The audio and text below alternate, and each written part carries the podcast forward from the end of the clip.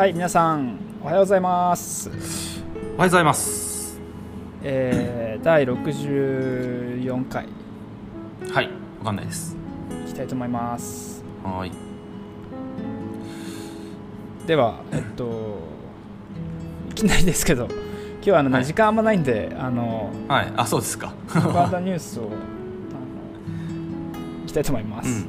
はーい。じゃあ最近のトレンドっていうところでお話ししますとちょうどもう1週間以上前ですけど水際対策が結局延長になりましたね。2月末までっていうところで。はい。11月末からの1ヶ月の次元的なお話なんですけどもなんか一気に今週雰囲気あの海外からの渡航関係の環境の雰囲気が悪くなりましたね。うん。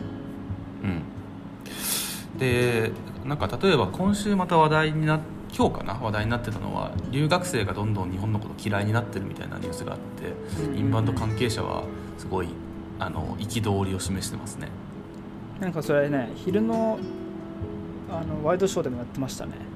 ああそうなんですか、はい。もう業界外でも。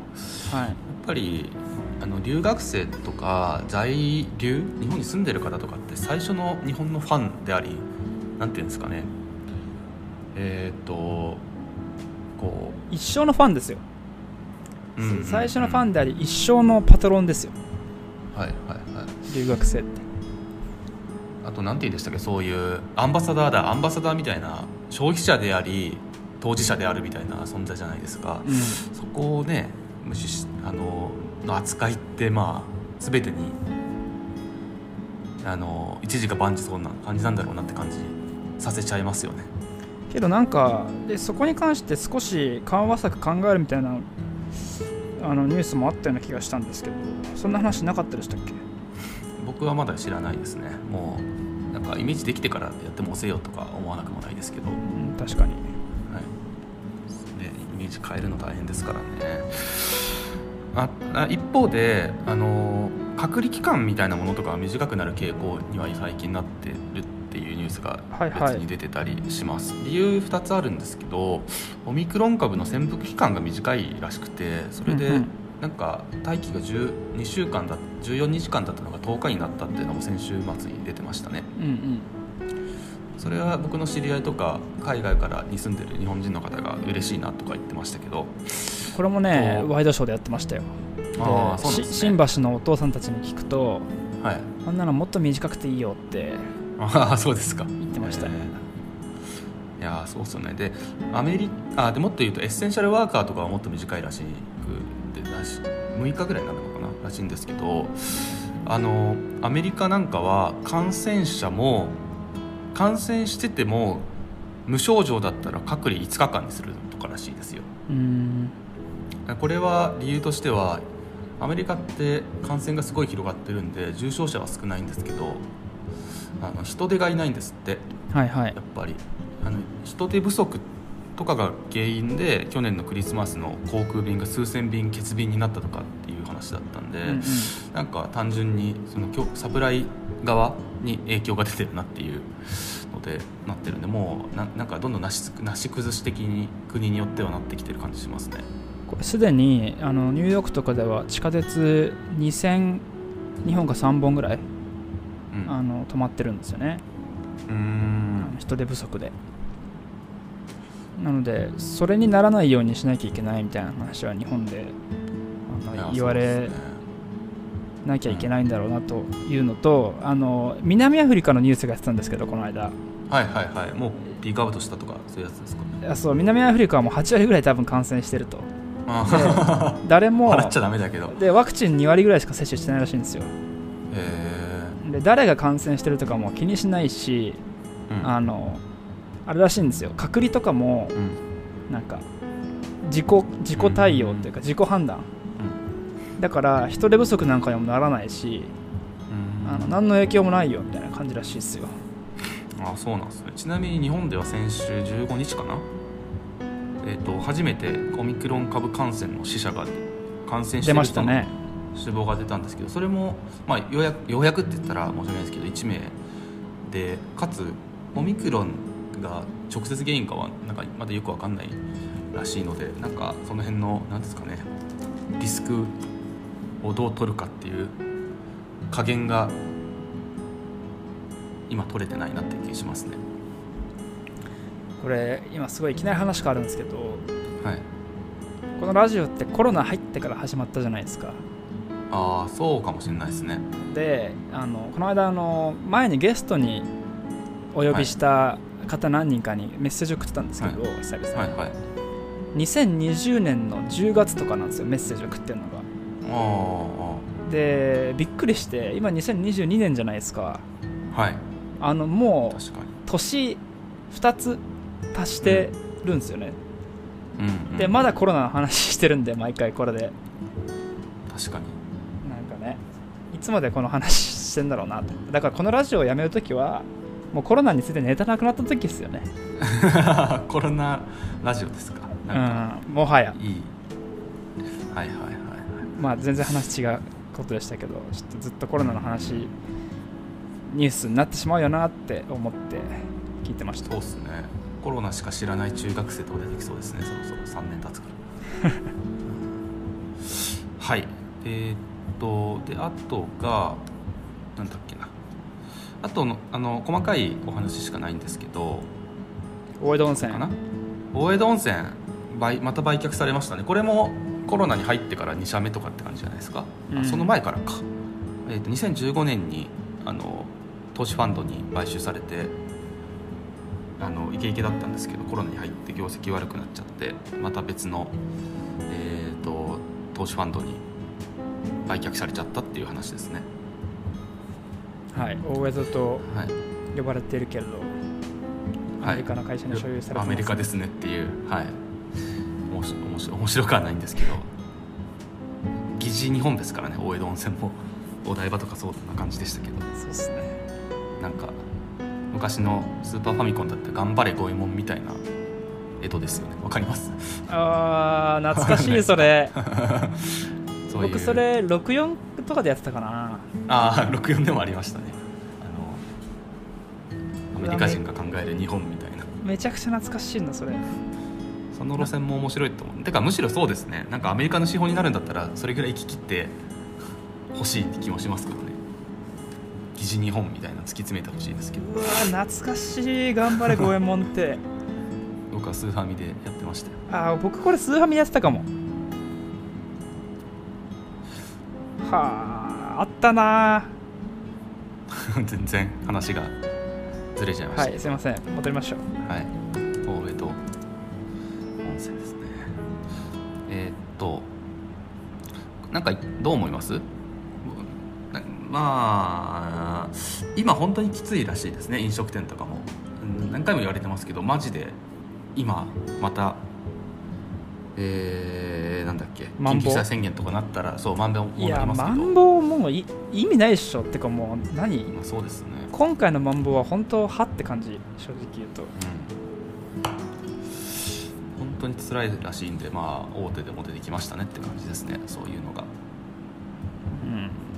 となんかもはや憤りを感じるうんけれども、ただ一方で医療従事者の方とか実際にコロナに苦しんでる方たちもいるわけなので自分がそうなったら、あのそんなこと言えないんですけど。まあ確かにそうですね。あの青森もそうなんですけど地方ってやっぱり経済の担い手が行政とかなんか銀行とかそういう半分公だったり公のところなんですけどあのお金使う給料も高い人たちがそういう人たちってやっぱ最初に出控えちゃうじゃないですか、はい。なんで地方はそういうの結構衝撃大きいんだろうなと思いますね、うーん。確かにね。東京支店になっちゃってる部分もあると思うんで。うん、ああまあまあそうなんですけどいや僕ももっと経済活動回した方がいいと思うんですけど地方だと動けないんだろう動動けない方が多いんだろうなと思いますね。うん。はい、はい。あと最後インドネシアの観光えっ、と大臣かな？の方のインタビューが日経新聞に載ってたのとあとはインドネシアの国全体の観光ターゲットみたいなもののニュースが、えー、と現地メディアかな？英語のメディアで出てたんでご紹介しますとインドネシアでは今年の観光目標を180万人から360万人って割と幅のある数値に設定しているっていうニュースが出てました。でこれがどういう数値なのかっていうと去年が150万だったので、まあ、それよりは多くなるだろうっていう感じなんですけど2017年時点コロナ前ですね。のだいぶ前ですけどは1400万人ぐらい人来てたらしいんで、まあ、全然回復する予定じゃないんだなっていう今年はっていう見立てなんだなっていうのが分かったのと、えっと、2024年にの目標が950から1430万なんでこれでようやくコロナ前ぐらいの水準なんでインドネシアに関してはあとあと数年ぐらい経たないと回復しないっていう、まあ、2年かっていう見立てなんだなっていう風なのが分かります。えー、で一方で日本は2030年で6000万人でしたっけの観光目標とか変えてなかったりするので、えっと、まだ本当に目指すんだろうかっていう気はしますね目指してほしいんですけど変わるかもしれないですね。うんまあでもどこの国も似たようなこと言われてるんだなっていう感想と、うん、これインドネシアって主にどこなんですかね？ジャカルタとバリとかなのかな？うんじゃないですかね。なんかバリのイメージが僕は強かったですけど、でどこに取っていくかという戦略ですね。どういうお客さんを対象にするかっていうところでいうと今斉藤さんがおっしゃったように量じゃなくて質を上げていくとかなんか SDGs みたいなテーマ性のあるもの、まあ、ウィズコロナっぽい文脈の観光地を観光を盛り上げていくみたいなことを言ってるんでまあおっしゃるように世界中に似たようなことやるのかもね。でそしてそうすると結構それって独自性出してるつもりでレッドオーシャンなのではっていう気がしますね。日本も SDGs 押し出そうとしてますけど。そうですね。ね他と違うことしないと意味ない気がしてきました。ってなると結局なんかその固有の文化とか,、うん、なんかそういう一周回って結局そこみたいになりそうですか、ね、うん、うん、そうっすねなんで僕も国内メディアの報道ばっかり結構見てるんですけど海外の他の国がどうやってるのかっていうのを見ながら観光戦略立てた方がいい気がしますね。世界的なトレンドって言っても、はいはいはい、世界を対象にしてる業界じゃないですかインバウンドって、はい、トレンド乗っかるだけじゃダメだよなって思いますよね。これなんか今思いついて、うん、思いついただけで実際できるかどうかはちょっと別ですけど、はいいつも植松さんからこのニュースもらってるけど、はい、なんか僕がいくつか海外のニュースとかをピックアップしてそれについて話すみたいなのがあってもいいかもしれないですね。っていうかそうですね。僕がメルマガ書く前になんかください。そういうの。確かに。はい、はい、札幌雪まつりも開催中止になるみたいですね今年。ええー、もうまあ仕方ないです。仕方なくはないのかなまあ、あとねちょっと面白い面白いニュースというか、うんうん、あの上松さんも結構興味を持つんじゃないかっていうニュースがですね、はい、社内のシェアチャンネルに上がってきたので、はい、共有したいなと思うんですけど、はい、えっと、今日の日経新聞午後のえー、あの2時に出てたですね台東区が浅草の商店街を提訴っていうはいはいはい見ました見ました。ニュースが上がってきてまして、電報院通りですね。そうそう電報院通りこれ結構なんか不思議というか何のことやらっていう感じがしたんですけど、はい、あの聞いてる方にニュースちょっとお話しすると台東区があの浅草の電報院通りと非常に、まあ、観光客も多い、うん、かつ何ですかねあのここは馬を降りてくださいみたいな看板があるところですよね、うん、あの、うん、商店街というかその浅草の風情を作ってるようなところなんですけど、そこのあのが駆動の一部を不法に占拠して営業し続けてきたっていうことで台東区が提訴したみたいなニュースがありましたね、うん、あのこれ多分半年前ぐらいから実はなんか報道出てたと思うんですけど。そうなんだ。あ出てました。で年俸通りっていう通りがあって片側が多分家賃払ってないとかそんな感じで不法占拠であの通りを挟んで反対側はなんか普通にやってるんですよ税金払ってるとかどっち側なんだろう？あの北側が不法占拠の方でで、えー、あの浅草メンチとかあるところ？浅草メンチのあるところですけど浅草メンチの方は違うんじゃないかな。あのジャケットとかなんかすげえ売ってる昔っぽい方がそうなんですけど北側の。でれちょっとさ聞いてる方には分かんないですけど斉藤さんには画面共有しますとこの七味唐辛子とか売ってるところ。はいはいはい。やっぱ浅草メンチのとこだよね。だっけな。でえっ、ー、とこれでえっ、ー、と浅草メンチだっけな。まあいいや そこは。でこれなんですけど前に僕浅草住んでた時とかに僕の奥さんとかが話聞いてたんですけどこの向かい側のちゃんとやってる方からすると北側の方の人たちなんかムカついてたらしいんですよ。僕らちゃんと金払ってんのにみたいな。そんな話してたんです聞いてたんですね。してたですねまああので実際行ってみたら分かるんですけど、まあ、これ僕の個人的な感覚ですけど不法占拠してないところの方がお店なんか魅力的なんですよね。うん。で不法占拠されてるってところされてるところはやっぱりお金まあ、どうなんですかね。なんかお店も古くて更新されてななくて、うんうん、お客さん来てるの一回も見たことないなんかお店とかもあったりするんですよね。うんうんうん。なんでどういうふうに国内で報道されてて他の方感じられてるか分かんないんですけどあの昔ながらのお店なのに訴えるのかわいそうっていう意見もあるかもしれないんですけどなんか経済権利にのっとるとなんかちゃんとお金払って稼いでるところあところの方がちゃんと稼ぐ意識があってクオリティ維持できてんだなみたいな気は僕は当時はしてました。うん。確かにこの見た目全然違いますもんね。全然違うんですよね。っていうなんかこう浅草ネタがあったんでさすが植松さんと植松さんの奥さんはご存知でしたけれども、なんか多分うちの奥さん今日反対して記事出してこれに関してですか？これに関して。あの前も写真撮って記事出してたんですけど一回そういう話題になった時なんであのどうなるのか気になりますね。ちなみに青森でも似たようなお話だってどこでもあんだなと思いますね。戦後のどさくさの時でよく分かんない知見の問題とか。商店街っていうのは昔からあるんでしょうねそういうのが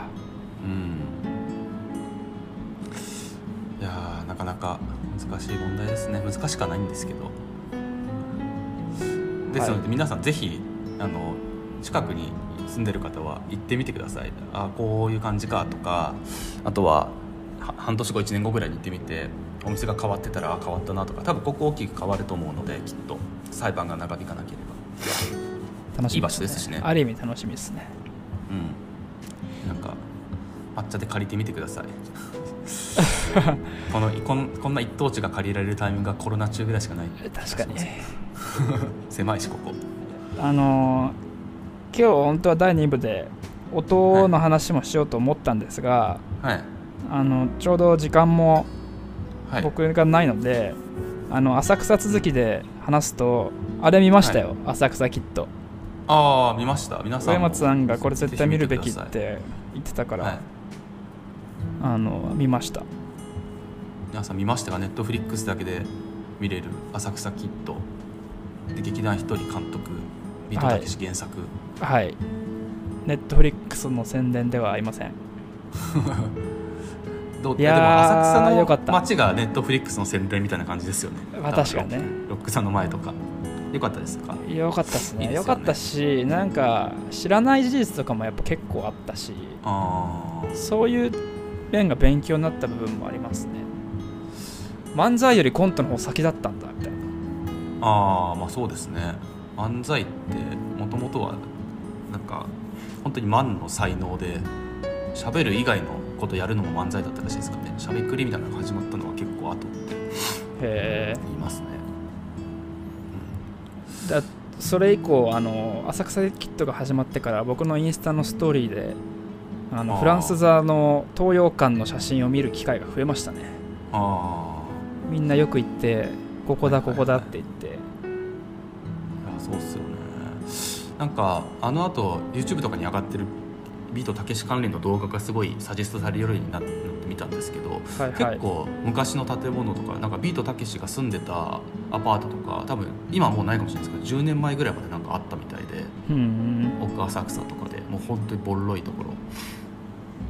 なんで浅草おもろいなって思いましたね。いや非常に面白かったですしそこもはいはい、こんな近くに住んでるっていうのもねなんかうん。住んでるじゃないや。そこで仕事してるそうですね。っていうのはまたなんかこうやっぱ歴史って面白いですよね。うん。あのー今もでも浅草のローカルな路地裏とかのお店の飲食店行くと浅草で働いてるっていうか活躍してる芸人さんのサインとかあったりするんでそういうのを見るとか浅草キッドの世界がまだあるなとか感じますね。そして非常に演技がうまかったですね。あすごかったですね。あれうん。松村邦洋が演技指導だししたらしいですね。あそうなんですか。モノマネの。あのあと松村邦洋のあのファーストテイクで浅草キッド歌ってはい。やるってました。あのネタが YouTube に上がったやつ。うん。あれ面白かったですね。すごいあのクジラや捕鯨船のいやあそこ行ってみたいっすね。今もうなんかすごい人気になっちゃってるとかあとまあ改装してすげえなんか青い派手な感じになっちゃってますけどねはい。あそこの親父さんとかも面白い方ですね。あ本当ですか？よく行ってたんですか？あいや全然僕は見てただけですけど。あと浅草キッドの撮影現場に行って不審者として取り押さえられたっつってましたよでなんでなんかで見て見ましたよえニュース？一人が言ってた。いやいや普通に劇団一人が言ってました。笑い話として。あ 変なやつ来たってスタッフに止められてたって。あこの捕鯨船ってあここか。ロック本当にロックですね。もうめちゃくちゃよく通るじゃないですかここ。はい。へえここでよく飲んでたっていうねなんか。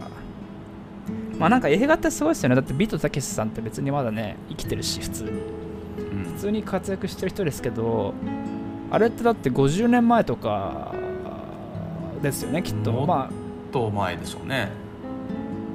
あ50年。うんあでも50年ぐらいか。50年前ぐらいじゃないですか。うん。の世界ってこんな感じだったのかなとかっていうのが、やっぱ歴史って面白いなってうん。思いました。っていう浅草ネタで。ぜひぜひ皆さん見てください。はい、ぜひ見てください。はい、ということで、ちょうど時間になりましたので、はいえー今日の抹茶の秘密、えっと、実は第65回でした。はい最初間違ってました64回って言ったけど、はいはい、ということで、あのまた来週よろしくお願いします。よろしくお願いしますありがとうございました、はい、それではありがとうございました。